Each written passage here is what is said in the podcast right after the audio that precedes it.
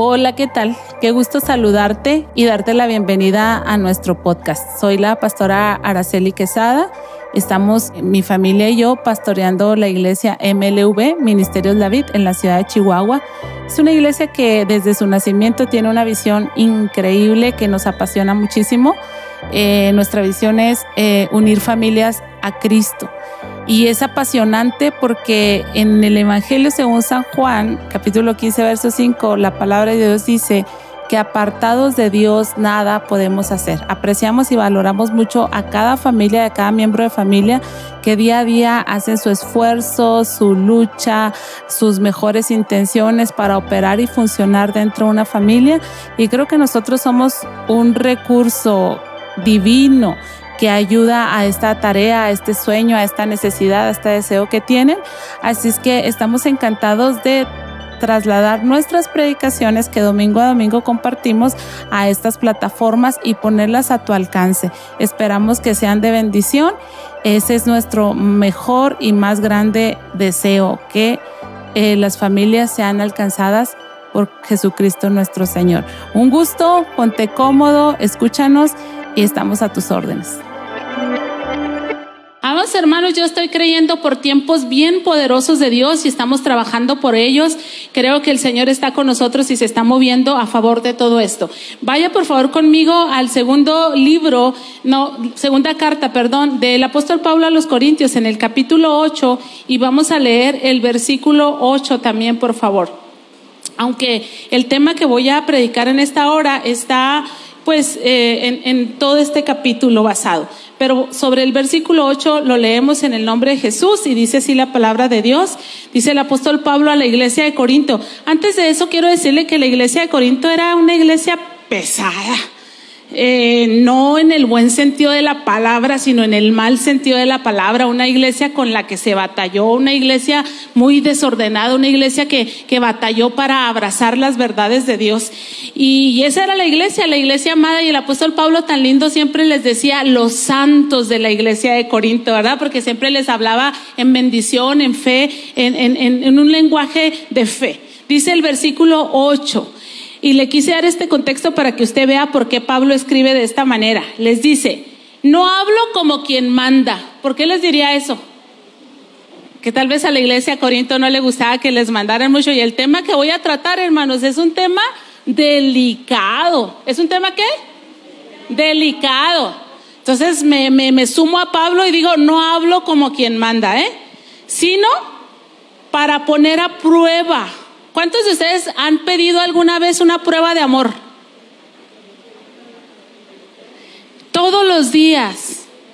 Si vamos a una iglesia, siempre estamos probando a ver si el pastor nos ama o no nos ama. A veces hasta dejamos de ir a la iglesia de adrede para ver si nos ama o no nos ama. Necesitamos que nos confirmen constantemente nuestro amor. Y Pablo dice, no les hablo como el que manda, sino para que me den una prueba de amor. Y luego dice ahí, por medio de la diligencia de otros, perdón, segunda carta a los Corintios capítulo 8, versículo 8. No hablo como quien manda, sino para poner a prueba. Por medio de la diligencia de otros, también la sinceridad de amor vuestro.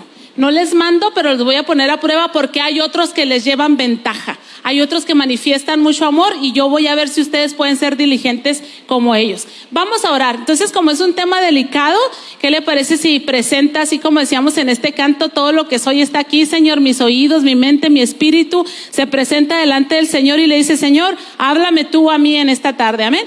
Padre precioso, en el nombre de Jesús, vamos camino al Pentecostés, Señor. Estamos orando y trabajando por una iglesia, Señor, apasionada, fervorosa, Dios, llena de tu santa presencia, Señor, ese poder que viene e invade y cambia todas las vidas, Señor, y cambia todas las situaciones. Por eso hoy pedimos, Señor, que tú nos hables a través del consejo de tu palabra, de una manera personal, de una manera particular, que vayas tú, Señor, allí al grano y al asunto, Dios, en cada vida y en cada corazón de los que nos hemos reunido en esta hora aquí en tu casa. Oramos a ti en el nombre del Padre, del Hijo y del Espíritu Santo. Amén. Por favor, tome su lugar.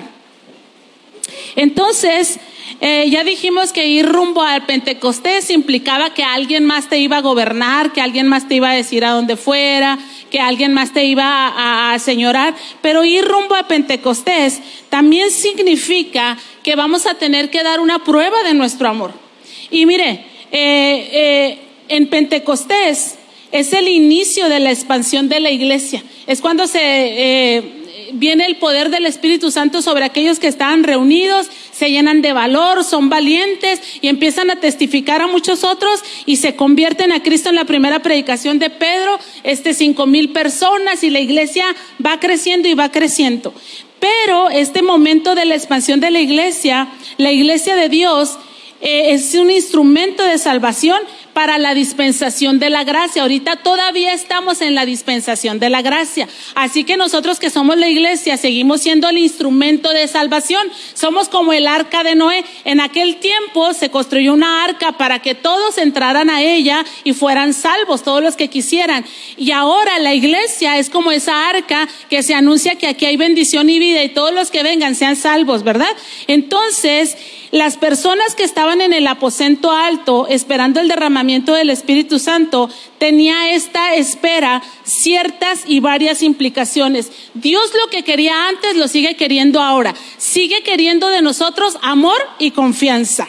Que nosotros le amemos y que además tengamos confianza en Él. Entonces, en medio de todas las implicaciones que tenía estar 50 días en un lugar con personas diferentes esperando la manifestación del Espíritu Santo involucraba muchas cosas. Y una de las cosas que implicaba o involucraba era el asunto económico. Sí, pensaban todos menos del dinero, ¿verdad? Bueno, el asunto económico era una implicación. Vamos rumbo al Pentecostés ¿Qué pasa con el tema económico? Algunas personas pensamos que las finanzas son un tema aparte. Ahorita que cantábamos, Señor, te entrego todo lo que soy. Yo decía, pero algunos decimos, pero mi bolsillo no, Señor. O sea, mi corazón sí, mi mente sí, mi vida sí, pero mi bolsillo no. Y llegamos a creer que el tema del dinero no está conectado con la espiritualidad de las personas. Es un error. Pensamos, de hecho, que cuando se nos va a hablar acerca de dinero es algo ofensivo, algo así muy, ¿por qué te metes con este tema? ¿Por qué, no me dijeron que iba a predicar de eso la pastora para, para no haber venido? Algunos pensamos que es algo banal. Sí, la pastora por donde se va a ir, hombre, pudiéndonos predicar de algo tan bonito y se va a ir por algo tan vano que tiene alas y que se va y un día ya está y otro día ya no. Y a veces algunos nos sentimos muy amenazados cuando se tiene que hablar de los dineros. Pero mire, déjeme le digo algo.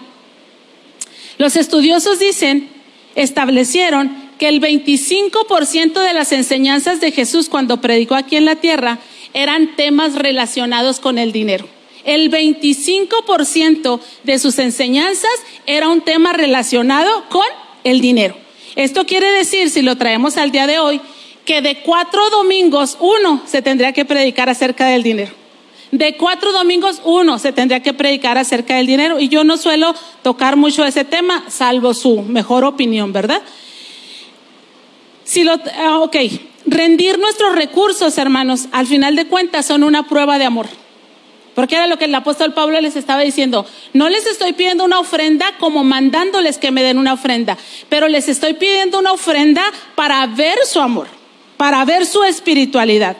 Si usted dice que ama a Dios, que ama a esta iglesia, que ama esta visión, que ama este ministerio, que hasta ama mi pastorado, porque algunos lo han dicho, y su dinero no está aquí, permítame poner en tela de duda su palabra, su amor y aún permítame estar preocupado por su espiritualidad. Sí, ¿verdad? Entonces, Pablo, hermanos, hacía un año que había iniciado un movimiento de apoyo. La iglesia de Jerusalén ya no estaba tan próspera y tan bendecida como antes y estaba en una situación de persecución, de desempleo, de carencias económicas y ocurresele a Pablo. Bueno, todas las iglesias que están en Macedonia, que son hijas de la iglesia de Jerusalén, que fueron beneficiadas por el ministerio espiritual de esta iglesia, que ellos nos ayuden, que si recibieron un beneficio espiritual, regresen un beneficio este material para ayudar a la iglesia madre. Entonces, desde hace un año empezó a enviar agentes con esta misiva, con esta comisión de pedir una ofrenda para los santos que estaban en Jerusalén. La, entre las iglesias de Macedonia estaba la iglesia de Filipos o la iglesia de los filipenses. Esta, hermanos, fue la primera iglesia que se anotó en dar. Y por supuesto que la iglesia de los Corintios fue la última iglesia que quiso dar hasta que el apóstol Pablo les envió esta carta a través de Tito para sacudir sus conciencias y sus corazones. Pero la iglesia de Filipenses, hermanos, eh, esa iglesia dijo, nosotros damos, claro que sí, somos beneficiarios de esa iglesia y no vamos a ser indolentes a la necesidad de esa iglesia. Todos nos sabemos Filipenses 4.13, ¿verdad que sí? ¿No? ¿Qué dice Filipenses 4.13? Todo lo puedo en Cristo que me fortalece. ¿Para qué usa usted ese texto? Para todo menos para dar. ¿Verdad? Para todo menos para dar, porque cuando de dar se trata dices que yo no puedo, es que no tengo, es que si tuviera yo daba, es que si las cosas estuvieran yendo bien conmigo, es que si ya tuviera el aguinaldo, es que si ya hubieran llegado las vacaciones, yo daba.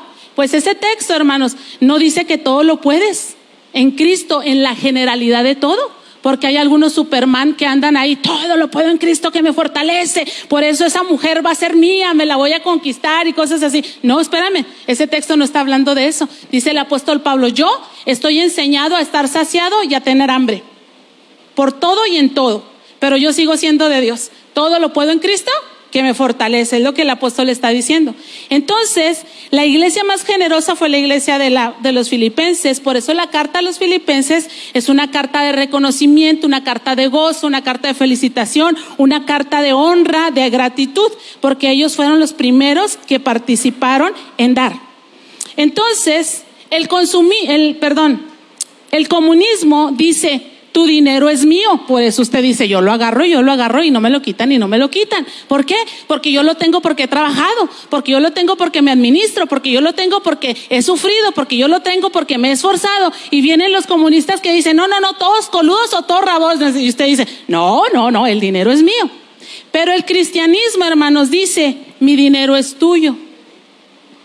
¿Por qué digo que el cristianismo dice, mi dinero es tuyo? Yo veo una necesidad, dice la Biblia, no puedes ver a alguien con hambre y orar por él y decirle que Dios te bendiga y que no vuelvas a tener hambre. No, dice, oras por él y le das para el lonche para que coma. Eso es, no, ve, no estoy esperando que me quites el dinero, te lo doy. ¿Por qué? Porque el que era rico, verdaderamente rico, nuestro Señor Jesucristo, dejó su riqueza y su gloria y se hizo pobre por amor a cada uno de nosotros. Ejemplo les he dado para que como yo haga, también ustedes puedan hacer. Entonces, nosotros no necesitamos que nos quiten el dinero, no se preocupe, yo no le voy a quitar el dinero a nadie. Gracias al Señor estoy como Pablo, no ocupo el dinero de nadie de los que está aquí sentados ni lejanos, gracias al Señor, no se los vamos a quitar. Pero dice el apóstol Pablo, yo no vengo a hablarte para mandarte a que des, pero vengo a decirte, busco una prueba de amor tuya. Vengo a darte la oportunidad que tú demuestres cuánto amas a Dios, cuánto amas su proyecto, cuánto amas su obra redentora aquí en la tierra. Cuando vemos la manera de manejar de los dineros de la iglesia, es de usted, de usted y de mí, que al final somos la iglesia. Oigan, ¿nos ven? Si vas a un café, si vas a un restaurante, si vas a comprarte un elote, etcétera, etcétera, la gente a la que le consumes un producto y que llega a saber que tú eres cristiano, te está viendo. Y entonces, en donde sea, en nuestra casa, con nuestros compañeros de trabajo, cuando vamos a un café, ¿verdad? Eh, yo tengo un amigo que, una vez, por ejemplo, me invitó a, comer y estábamos ahí un grupo y cuando ya vamos a pagar la cuenta le digo, hermano, este, déjeme, le ayudo. Y me dice, no, no, no, no, cuártese su dinero. Luego va a andar diciendo que usted me ayudó a pagar la cuenta. Pues sí le puedo ayudar a pagar la cuenta. No, dijo, porque una vez me pasó Un día alguien me dijo, ¿cuánto es de la cuenta? Y le dije, 1021, faltaba más, yo te ayudo. Y sacó la cartera y puso 20 pesos y luego andaba diciendo que me ayudó con la cuenta. No, dice, desde ahí yo pago la cuenta para que no se anden este, arrogando créditos que no les pertenecen, ¿verdad? Entonces la gente ve nuestra espiritualidad cuando nos ven consumir algún servicio o algún producto. Y creo que solamente pueden surgir tres expresiones de la gente que nos ve. Es más, aquí mismo en la iglesia, cuando pides apoyo para alguien y quien te solicita el apoyo puede decir, ¿qué le pasa a este hermano? ¿Qué le pasa? Con signos de interrogación, ¿no? ¿Qué le pasa? ¿Por qué es tan escaso? ¿Por qué es tan miserable? ¿Por qué es tan temeroso? ¿Por qué es tan, tan limitado? ¿Por qué es tan incrédulo? ¿Qué le pasa? Con signos de interrogación. Otra expresión que puede surgir de la persona que está interactuando contigo a través de los dineros puede decir, algo le pasa a este hermano. algo le pasa a este hermano. Tiene mucho miedo, tiene mucha incredulidad, lo han tratado mal, lo han defraudado, le falta crecer, eh, algo le pasa a este hermano. Pero otra expresión puede ser, y esa es la que nosotros deberíamos de sacar de las personas que interactúan con nosotros en el tema de dinero. Algo le pasa a este hermano. Mira la ayuda que nos dejó, mira la ofrenda que nos aportó, mira cómo se dispuso para hacer esto. Algo le pasa a ese hermano. Y estaban aquellos hermanos reunidos en el aposento alto por, por 50 días, perdón, demostrando si amaban a Dios y podían confiar en Él. Cuando yo no manifiesto generosidad en mis finanzas y yo digo que amo a Dios, seguramente algo me pasa, me falta confiar en el Señor. Qué curioso, ¿no? Nos falta confiar en el Señor. Entonces, la, generosidad, hermanos, es el resultado de una buena espiritualidad. Y se lo voy a ejemplificar con otro ejemplo que no tenga que ser tema del dinero, porque yo voy y predico donde me invitan y aquí también, y nunca me interesa, hermanos, si dicen amén, gloria a Dios, aleluya, aplauden o no aplauden, hacen caras o gestos, nunca es relevante para mí como hoy. Hoy sí está siendo muy relevante para mí sus caras. me dijo Azalia, fíjate mamá que un día le mandé un mensaje a una persona de la iglesia, bonito, de reconocimiento, de aplauso, de esto, de aquello, y esa persona me contestó y me dijo, muchas gracias, ¿cómo necesitaba yo ese mensaje? Entonces me dice Sally, mamá, deberías tú de impulsar más a la gente para que manden mensajes, para que digan cosas bonitas por alguien más. Y le digo, Sally, varias veces ah, lo hago. Y les digo, hermanas, ustedes tienen para dar y ayudar a otros. Mándenle un mensaje a fulana, sutana, están en esta situación, pues de perdida las que yo sé que están más abrumadas y lo hacen. Y algunas no lo vuelven a hacer hasta que yo les vuelvo a decir que lo hagan. Entonces me dice Sally, ¿sabes qué, mamá? Es que la verdad, yo cuando mando mensajes y digo cosas bonitas, es cuando estoy teniendo mi devocional muy bien. Y le dicen, le digo, yo no dices nada equivocado. La generosidad es el resultado de una buena espiritualidad. Si yo tengo de Dios, yo doy de Dios. Si no tengo de Dios, no doy absolutamente nada. Entonces, la generosidad es el resultado de una buena espiritualidad.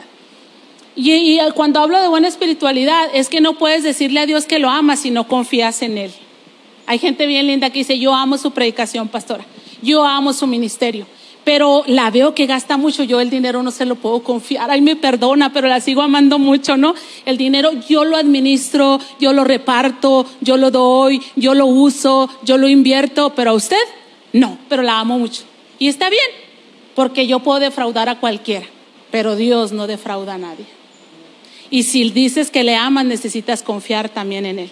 Y cuando yo no me atrevo a dar según lo que su palabra dice y establece, entonces yo lo amo, pero estoy desconfiando de Él tremendamente, ¿no? Entonces, la generosidad cristiana, según les enseñaba el apóstol Pablo, se practica de tres maneras en este capítulo 8 de la segunda carta a los Corintios. En primer lugar, dice el apóstol Pablo, porque les habló a los Corintios para motivarlos a que participaran de esta ofrenda. Sí lo logró pero les enseñó que la generosidad se practica a pesar de las circunstancias. O sea, que no es generoso, amados hermanos, el que más tiene, sino el que tiene una actitud de generosidad, el que tiene una buena espiritualidad. Y anda por ahí por las redes sociales una historia de Bill Gates. Antes de que él fuera el hombre que es hoy, tan adinerado, tan famoso y todo, dice que andaba por allí en un aeropuerto y, le ofrecieron el, el periódico y no tenía para comprarlo. Después de que manifestó mucho interés en el periódico, no tenía dinero para comprarlo. Y le dijo al Señor, no, pues ni modo, en, en otra vez. Y el que vendía periódico le dijo, por favor, tómelo. No, no, ¿cómo crees? No tengo dinero. No, no, por favor, tómelo, úselo. Usted lo necesita. Va a durar horas aquí en el aeropuerto y, y documentese, téngalo de verdad. Le pasó una vez y le pasó una segunda vez en el mismo aeropuerto con la misma persona. Y cuando este hombre fue rico, dijo, hubo un hombre al que yo le quiero hacer bien, porque me dio un periódico cuando yo no tenía dinero para comprar un periódico. Y lo buscó y lo encontró y le, y le hizo un cheque por una cantidad muy generosa, muy buena. Y el papelero, el periodiquero, no le aceptó el cheque. No le dijo gracias. No, ¿cómo crees que no? Pues yo te lo estoy dando porque tú me hiciste un bien y yo quiero corresponderte. Y dicen que el periodiquero le dijo, entonces tendrías que darme lo que yo te di. Porque tú me estás dando de lo que te sobra y yo te di de lo que yo necesitaba. Entonces el apóstol Pablo le está diciendo, hey, iglesia de Corintio, nunca vas a tener dinero para invertirlo en la obra del Señor. Nunca te va a sobrar. Creo que entre menos des, menos dinero tendrás para servir al Señor, para confiar en el Señor. Menos, menos, menos, menos. O sea, este hombre que nada tenía más que lo que ganara de su venta de periódicos, regaló un periódico. ¿Sabe lo que es esto? ¿Cuántos periódicos necesitó vender para poder regalar un periódico? Diez. Cuando el periódico costaba siete pesos, la ganancia por la venta de un periódico eran cincuenta centavos. O sea que para regalar un periódico necesitabas haber vendido diez. Y él le regaló la venta de diez. Entonces es lo que le decía Bill Gates, no, no me estás correspondiendo. O sea, si me quieres dar ese cheque, dámelo. Pero no me digas que estás respondiendo o correspondiendo al gesto, porque estás muy lejos de darme lo que yo te di. Entonces, amados hermanos, la iglesia de, de Filipos, que era una de las iglesias de Macedonia y que fue la primera iglesia que dio, en el versículo 2 dice que en grande prueba de tribulación se encontraba la iglesia de Filipos de tribulación. ¿Sabe lo que esto significa? Estar en, un, en, un, eh, eh, estar en una condición de sin techo, de desamparos, de no tener que comer, de no tener ninguna, nada asegurada. En grande prueba de tribulación estaba la iglesia de Filipenses. Pero dice que la abundancia de su gozo, la abundancia de su gozo y su profunda pobreza, dice, abundaron en las riquezas de su generosidad.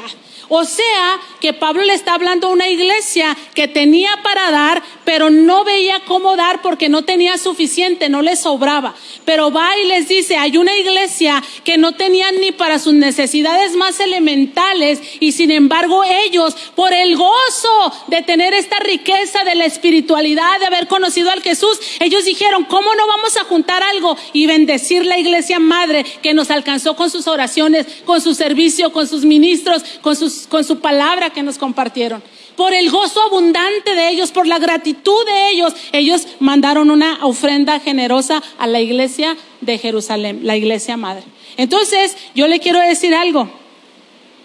Usted y yo necesitamos aprender a dar a pesar de nuestras circunstancias a pesar de nuestras circunstancias. Y Dios no es el último, necesita ser el primero en su vida y en mi vida, en mi corazón. Algunos quieren salir de pobres, pero quieren agarrar más atajos, hermanos, y terminan este dañados, heridos, espinados y sin más riqueza en su bolsa. Sin más riqueza en su bolsa, por todos los atajos, porque Dios ya nos ha, ha mostrado un camino más excelente. Más bienaventurado es dar que recibir.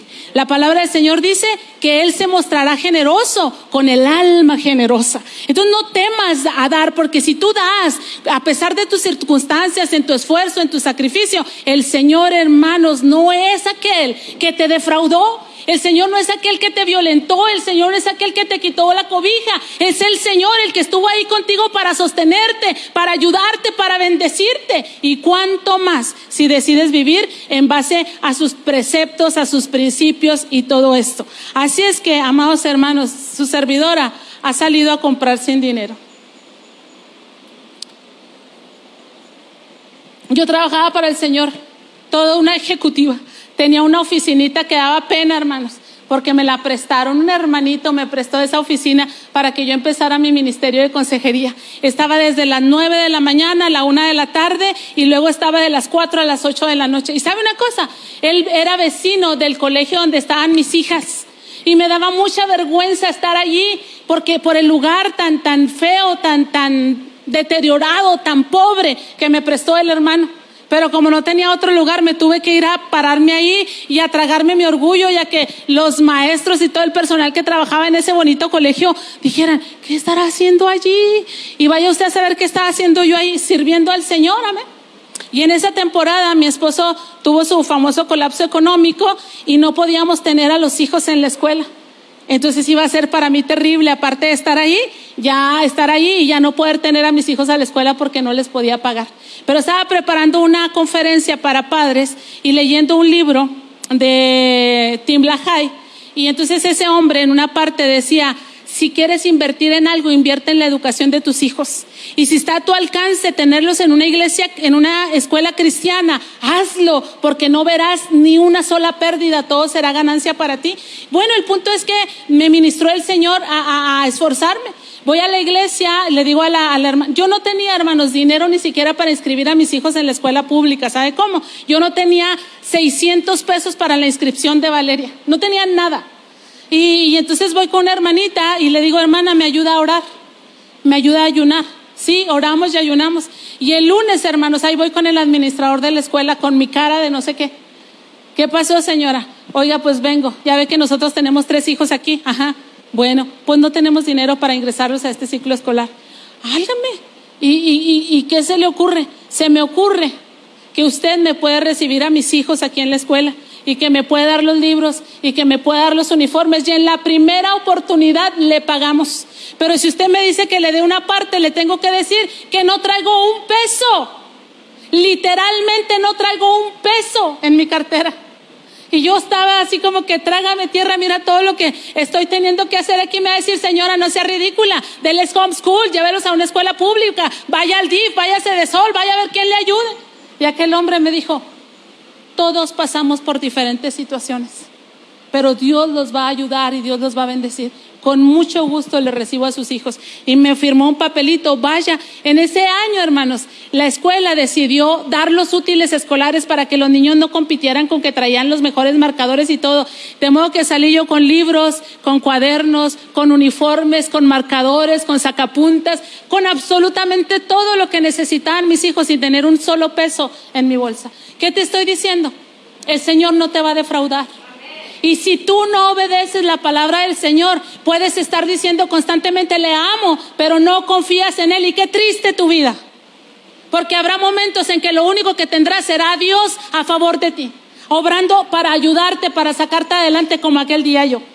Era una cosa ridícula, mi esposo trabajaba, teníamos amigos, teníamos personas a quien pedirles, pero no había nadie pero Dios estaba ahí con nosotros. Entonces el apóstol Pablo dice, tienes que crecer iglesia de Corintio y tienes que aprender de otros. La iglesia de Filipos no tenía ni qué comer y sacó una ofrenda generosa y la envió a la iglesia que lo había bendecido. ¿Cómo no vas a bendecir el ministerio que está peleando por ti?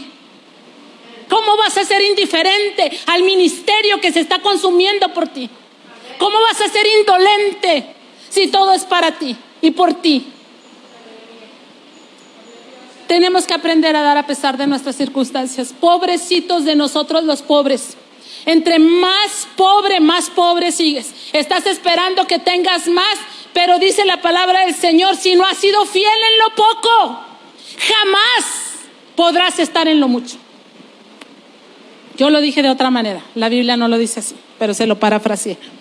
Además les dice el apóstol a esta iglesia de Corinto, necesitas aprender a dar con agrado con gozo, no llorando, no, no sintiéndote forzado, no. Ya pues suélteme, pastora, suélteme, suélteme, ya voy a dar. No, no, no, con agrado. ¿Para qué nos tienen que torcer la mano? Con agrado. Dice el apóstol Pablo en el verso 3, yo doy testimonio. No me lo contaron. Yo doy testimonio de que con agrado han dado conforme a sus fuerzas y aún más allá de sus fuerzas. No lo hicieron llorando, no lo hicieron gimoteando, no lo dijeron, ahí va la cena de mi hijo, pero con tal de que cenen los poderosos de la iglesia. No, no, no, lo dieron con agrado, dice, y yo soy testigo. Se sintieron privilegiados. Imagínate, es que cuando el Señor te pide, es o por una de dos, o porque ya te dio, o porque te quiere dar. Cuando el Señor te pide es porque ya te dio o porque te quiere dar. Y si tú dices, ay, no, no, y estás aquí contando las, moneditas y cosas así, hermanos, pues limitas la bendición de Dios sobre tu vida. Limitas la bendición de Dios sobre tu vida. Al día de hoy, hermanos, yo me sorprendo de verdad, pero me sorprendo de cómo Dios nos da, Dios nos bendice, Dios nos respalda, Dios, Dios nos saca adelante. Eh, estaba hablando con el Señor que mandó las sillas y lo me dice, señora, pero ya subieron. Ya sé, le digo. Y lo me dice, y le voy a cobrar el envío. Y parecía que no quería que le comprara. Yo le dije, mándeme las sillas, dígame cuánto es y a las 7 de la tarde le van a pagar su dinero. Ajúa. Y ya cuando le dije, ahí voy, Padre Santo, en el nombre poderoso de Jesús, vea, no, no, pero a mí usted no me va a andar asustando con que ya subieron. Es que quién sabe qué. Y aparte el flete, no, no, le dije, súbalas, mande el flete y diga qué horas está y ahí va a estar su dinero. Dios nos respalda. Mande. Porque ahora el aguacate es el caro. No, hermano, pero ahí andamos, andamos algunos así. ¿Cuál agrado? No, no, no, con un sufrimiento para que el Señor te bendiga, hermano. Sufriendo para que el Señor te bendiga. Pues no te entiendo, dice el Señor. Te la pasas orando que quieres que te bendiga. Y te estoy dando la oportunidad de bendecirte. Y te duele, lo haces de mala gana. Y la Biblia dice, no des por tristeza ni por necesidad. Porque Dios se agrada del dador alegre, del que da con agrado. Amados, la tercera cosa que los corintios deberían aprender a dar dinero es que la generosidad es un resultado de la espiritualidad. Fíjense en el verso 4 y 5 lo que dice, que esa iglesia de Filipos les pedía con mucho ruego, concédanos el privilegio de participar en este servicio. Concédanos el privilegio de participar en este servicio. Un día en la Sierra Taromara estaba yo predicando. Y estaba yo predicando, terminé de predicar y fui al baño. Y fue una anciana a, encontrarme. Y me dijo, hermana, Dios la bendiga. Y cuando me saludó, yo sentí que me dejó un rollito de dinero en la mano. Esa anciana es una mujer viuda, una mujer sola. Y entonces yo le dije, hermana, ¿qué es esto? Sin abrir así la mano y sin ver. Hermana, ¿qué es esto que me está dando? Hijo, la hermanita dice, es un ahorro que yo le quiero dar con todo mi corazón. Dije, no, hermana, le agradezco en el alma que haya pensado en mí, pero de verdad, quédeselo, úselo. Es más, oramos que Dios la bendiga a usted. No, dijo, usted no tiene que orar para que Dios me bendiga. A mí Dios me va a bendecir y me ha bendecido. Y desde hace mucho que me dijo que yo le juntara este dinero a usted y se lo voy a juntar a usted y se lo voy a dar. Y me lo dio. Y se lo recibí, hermanos, porque ella me dijo, no me quite la bendición. No estorbe a que Dios me bendiga. Es decir, a mí no me interesa si usted los ocupa o no los ocupa. A mí el Señor me dijo, júntale dinero y se lo juntas y se lo das. Y yo esperaba este momento para entregarle ese dinero. Aquí está y usted a mí no me ande quitando la bendición. Y cada que veo a esa anciana, la acabo de ver en el Congreso de Damas ahora, una preciosa mujer, hermanos, llena de vitalidad, llena de fuerza, parece la más rica de la comarca allá donde ella vive, bien prosperada, bien bendecida. Ella pertenece a una iglesia, hermanos, que un día me invitaron a predicar y subo yo así como medio afligida y les digo, ¿cómo están, hermanas? ¿Cómo estaban, hermanos? Amor, bendecidas, prosperadas y en victoria. Y yo casi quería decir, cualquiera de ustedes suba a predicar, hermanas, porque yo ando así como que batallando, ¿no? Bendecidas, prosperadas y en victoria. Y se les ve la bendición absolutamente por todos lados, hermanos. Entonces, dice que esta iglesia decía, danos el privilegio de participar en este servicio. Yo me he quedado muy sorprendida, hermanas, porque hay gente de aquí de la iglesia que sabe dónde está su bendición y que se acercan y me dicen, yo quiero poner ahí dinero. Yo quiero bendecir a esa persona que usted invita a predicar. Yo quiero participar de aquello, yo quiero participar de lo otro yo quiero participar de aquello. Y usted dirá, pues claro, pues los que más tienen, pues claro. pues claro. ¿Quería tener usted? Pues de dónde? Entonces, concédenos el privilegio, dice, de participar en este servicio para los santos. Y no como esperábamos, dice el apóstol Pablo, sino que así mismo se dieron primeramente al Señor. Como ya eran de Dios, hermanos, no tenían problema en darse a otros. Pero como no somos de Dios, tenemos un problema enorme para darnos a otros. Dice el apóstol Pablo ahí, se dieron primeramente al Señor. ¿Qué quiere decir nos dimos primeramente al Señor? Señor, yo soy tuya.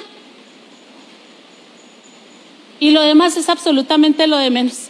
Estaba platicando con un equipo de trabajo de pastores en esta semana y uno de ellos estaba dándoles instrucciones y dándonos instrucciones de los cuidados que tenemos que tener para viajar a la Sierra Tarumara. Y estamos tocando el tema de los tepehuanes, una etnia, hermanos, grandísima, que no ha sido alcanzada con el Evangelio, porque está lejos, porque es complicado llegar, porque nuestras autoridades de allá nos dicen que siempre hay problemas, que los malos no nos dejan entrar y cosas así.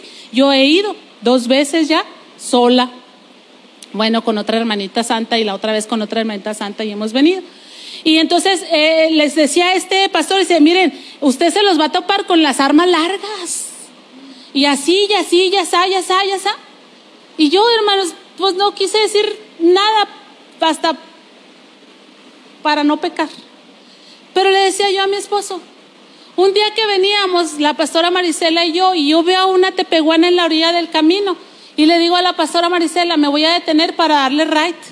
Y me dice, pues usted sabe, Shelly, lo que usted diga. Ella es bien entrona, la pastora Marisela. Lo que usted diga, no, pues nos paramos y le damos right a la inocente. Y que nos paramos y se levanta aquella mujer de Naguas, una señora grande. Y luego, en lugar de venirse a subir a la camioneta, se cruza para los cerros. Y allá viene a bajar como una docena de chavalos, de personas. Era para todos ellos el right, hermanos. Y luego, en lo que yo estoy viendo a la mujer y le digo a la pastora, mire dónde las vamos a meter. Yo nomás le iba a dar raita a ella y nada, que viene todo el pueblo con ella, ¿no? Y pues veníamos una camioneta cerrada. Y se empareja una camioneta roja con dos monos con sus armas largas en la pierna. Buenos días. Buenos días. ¿Qué anda haciendo? ¿Para dónde va? ¿De dónde viene? Venimos de Baborigame. ¿Por qué se paró aquí? Pues me paré a levantar a una mujer que estaba aquí. Le dije, pero ahora estoy esperando a todos los que vienen rodando de el cerro para llevarlos, yo creo que a Guadalupe y Calvo. Muy bien, muy bien. ¿Estás segura que va para Guadalupe? Vamos para Guadalupe. Sí, vamos para Guadalupe, hermana, porque ya ve que a mí se me va el rollo. Sí, vamos para Guadalupe, hermana. Y me dice, sí, sí, vamos para, sí, sí, vamos para Guadalupe. Que les vaya bien. Dios los bendiga. Vais. ¿Te diste al Señor? Si te diste al Señor, te puedes dar a donde hay necesidad no te has dado al Señor, no te vas a dar absolutamente a nadie.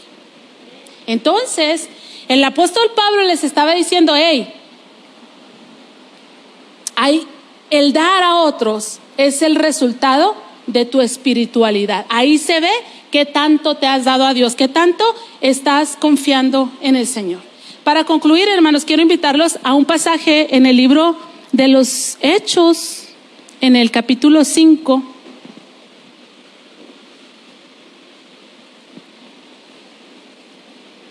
Es una historia muy dramática, un caso real, Ananías y Zafira. Los 120 que estaban reunidos tenían todas las cosas en común, ese era el momento y la oportunidad y la situación y la necesidad. Entonces, algunos quisieron entrarle al ruedo, hermanos, pero ayer me estaba diciendo Carla, porque Carlita ama los gatos y yo y los gatos no nos amamos. Entonces yo he estado en su casa y ella tiene que mediar mucho entre los gatos y yo. Y ayer me soltó un gancho al hígado. Me dijo, es que los gatos sienten cuando hay rechazo. O sea, no son malos, sino que como yo soy mala, pues se portan así curiosones, ¿verdad? Si los gatos, hermanos, saben que los gatos y yo nomás no hacemos match y me repelen por mala onda. La espiritualidad no se puede fingir, no se puede imitar. Y Ananías y Zafías estaban ahí en la iglesia y querían imitar la espiritualidad. Y dice que mucha gente de la iglesia estaba vendiendo sus casas para ayudar a otros. Y Ananías, dice capítulo 5, verso 1, cierto hombre que se llamaba Ananías, con Zafira su esposa, vendió una heredad, una propiedad. Cuando, ay, es que a cualquiera nos puede pasar, eh, hermanos, no crea que a mí no me ha pasado. Cuando ya tienes ahí el dinero, ¿cuántos de ustedes han soñado qué harían con la lotería? Con el premio mayor. No, yo le dije al Señor, Señor, no me des la lotería, me puedo perder. Porque según yo dije, yo amo mucho a mis hermanos. Si me saco un millón, somos nueve. Les voy a dar cien mil a cada uno, cien mil para mí, le voy a dar cincuenta a mi mamá. Y dije, pobre mi mamá, es la que más ha sufrido. Y lo dije, Yadora, ¿por qué le voy a dar 100 si a veces es bien mala onda? Con 20. Y, no, empecé a hacer así un desastre, hermano, porque no me alcanzaba primero y luego después de que no me alcanzó, empezó a aparecer así como mucha avaricia en mí. Dije, no, pues yo ocupo el, el millón. Imagínate, Señor, lo que yo haría con un millón de pesos yo sola. Y no, tuve que decir, Señor, que nunca me saque la lotería. Nunca me la voy a sacar, nunca compro ni un boleto, ¿se imagina? Pero bueno, imagínese si así de problemáticos somos con lo que no tenemos ahora teniendo. Y estos agarraron el dinero de la heredad. Y dice que les pasó algo parecido a mí con la lotería y se les hizo mucho dar todo y sacaron dinero y se lo guardaron. Y dice que trajeron solamente una parte y la puso a los pies de los apóstoles. Aquí está mi contribución. Aquí está el testimonio de mi espiritualidad. Yo también le creo a Dios, lo amo y confío en Él. Ahí está la lana. Cuidado con Dios, hermanos, amén. Cuidado con Dios. Usted a veces puede pensar que está batallando y peleando con su economía y con su jefe y con el que vivimos en México y quién sabe qué, y a lo mejor está batallando con Dios y Dios está batallando con usted porque la palabra del Señor dice que la bendición de Dios enriquece y no añade tristeza con ello. Ganes lo que ganes, trabajes donde trabajes, en el país en el que estés, si tú tienes la bendición de Dios, olvídate, no te falta absolutamente nada. Dice que puso el dinero a los pies de los apóstoles y, le, y dijo Pedro, le dijo Pedro, Ananías, ¿por qué llenó Satanás tu corazón? Para que mintieses al Espíritu Santo? Esa es una pregunta tonta. Pues ¿por qué? Pues porque Satanás quiere matarte, destruirte, acabarte. Por eso dice, ¿por qué vas a diezmar? ¿Por qué vas a ofrendar? ¿Por qué vas a colaborar con esto? ¿Por qué esto? ¿Por qué lo otro? Que no ven la necesidad en la que tú estás. Tú estás para que te den, no para que te quiten. O sea, Pedro le dice, ¿por qué Satanás? La, la pregunta interesante sería, ¿por qué obedeciste al diablo? ¿Por qué le creíste al que quiere acabar contigo? Le dice, ¿por qué, Ananías, dejaste que, que, Satanás llenara tu corazón para que tú le mintieras al Espíritu Santo y sustrajeras del precio de la heredad? Reteniéndola. ¿No se te quedaba a ti? ¿Quién te la quitó? ¿No estamos en el comunismo? ¿No te dijimos, no te pusimos una pistola? No somos las mamás divorciadas que interpusieron una demanda y que te sacan la lana ahí en tu trabajo y no, no ves ese dinero. No, no, no. No andamos persiguiendo a nadie, ni al que da ni al que no da. Ni tenemos ahí un letrero. Una vez sí fui a una iglesia, había un letrerote así.